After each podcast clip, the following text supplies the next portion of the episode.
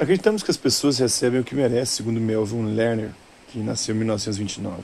Contexto, abordagem à teoria da atribuição. Antes de 1958, o psicólogo austríaco Fritz Heider investiga o processo de atribuição, isto é, como as pessoas avaliam os fatores que influenciam determinada situação. Em 1965, eh, os psicólogos americanos Edward E. Jones e Keith Davis, eh, Keith Davis, Davis afirmam que o objetivo da atribuição é descobrir como o comportamento e a intenção revela a natureza básica de uma pessoa. Depois, em 1971, o sociólogo norte-americano William J. Ryan é, cunha a expressão culpar a vítima, mostrando que é usada para justificar o racismo e as, injusti e as injustiças sociais. Em 1975, os psicólogos norte-americanos Uzik Rubin e Letitia Peplau descobrem que as pessoas que acreditam com firmeza em um mundo justo tendem a ser mais autoritárias, mais religiosas e mais reverentes com relação às instituições sociais e às políticas existentes. Então as pessoas querem acreditar que vivem num mundo seguro, estável, organizado, onde coisas ruins acontecem apenas com pessoas ruins e só coisas boas acontecem com pessoas boas. Para não se sentirem vulneráveis, as pessoas culpam as vítimas pelas desgraças que sofrem e vivem sob a suposição de que as pessoas recebem o que merecem e merecem o que recebem. As pessoas sentem-se mais confortáveis quando pensam que podem controlar as próprias vidas. Precisamos acreditar que vivemos em um mundo em que as boas ações são recompensadas e as más são punidas e isso contribui de maneira significativa para a nossa sensação de que é possível prever, conduzir e, e em última análise, controlar os acontecimentos. Essa hipótese de um mundo justo é uma tendência a acreditar que as pessoas recebem o que merecem. Mas Marvin Lerner, é, essa equivocada. Mas segundo Marvin Lerner, essa equivocada e perigosa crença dá uma importância indevida a supostos traços de caráter das pessoas envolvidas em vez de considerar os fatos em questão. Se alguém está sofrendo ou sendo castigado, para nós é mais fácil crer que a pessoa fez por merecer.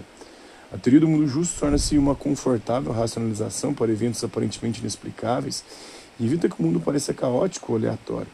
E faz as pessoas crerem que, desde que sejam boas, apenas as coisas boas acontecerão com elas, gerando uma falsa impressão de segurança e controle.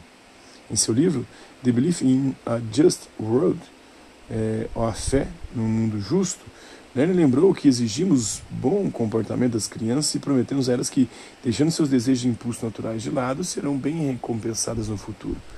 Para que esse contrato possa ser cumprido, devemos viver em um mundo justo. Quando as crianças crescem e se transformam em adultos, levam com elas uma crença solidificada.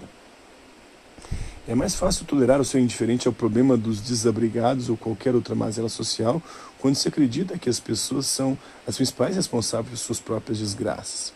Estão culpando a vítima. Né?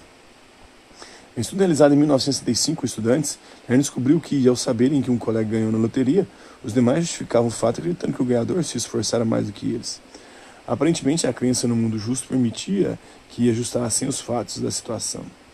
Esse raciocínio pode ser especialmente prejudicial quando aplicado à nossa visão sobre vítimas de crimes ou abusos.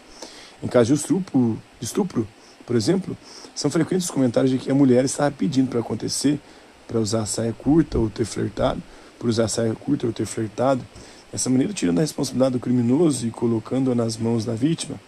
Ao para a vítima, o observador protege também a própria impressão de segurança.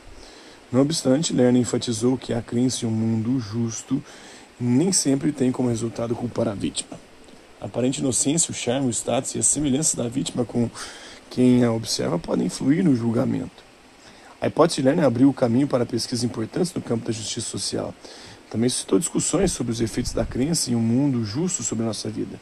Será que ela ajuda as pessoas a lidar com as dificuldades ou, ao contrário, pode, quem sabe, criar a impressão de que qualquer transgressão, por menor ou mais involuntária que seja, pode provocar uma catástrofe? Raciocínio que, segundo a psicóloga australiana Dorothy Howe, eleva uma maior suscetibilidade à depressão. As pessoas precisam, as pessoas precisam acreditar que vem um mundo justo, segundo Melvin Lerner.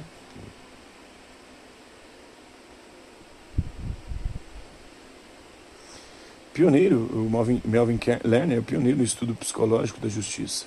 Melvin Lerner estudou psicologia social na Universidade de Nova York, onde concluiu seu doutorado em 1957. Transferiu-se em seguida para a Universidade de Stanford, na Califórnia, onde cursou pós-doutorado em psicologia clínica. De 1970 a 1994, deu aulas de psicologia social na Universidade de Waterloo, no Canadá. Lecionou também em outras universidades dos Estados Unidos e Europa, entre elas a da Califórnia a de Washington, e nas universidades de Utrecht e Leiden, na Holanda. Foi editor do periódico Social Justice Research, né? pesquisa sobre justiça social, e em 2008 recebeu Lifetime Achievement Award da Sociedade Internacional de Pesquisa da Justiça. É atualmente professor convidado da Florida Atlantic University. Principais trabalhos de 1980, The Belief in a Just World, a fundamental desillusion é The Justice Motive, Motive in Social, de 1981, Behavior Adapting to Times of Scarcity and Change, de 1996, Corrente Concerns About Social Justice. Justice.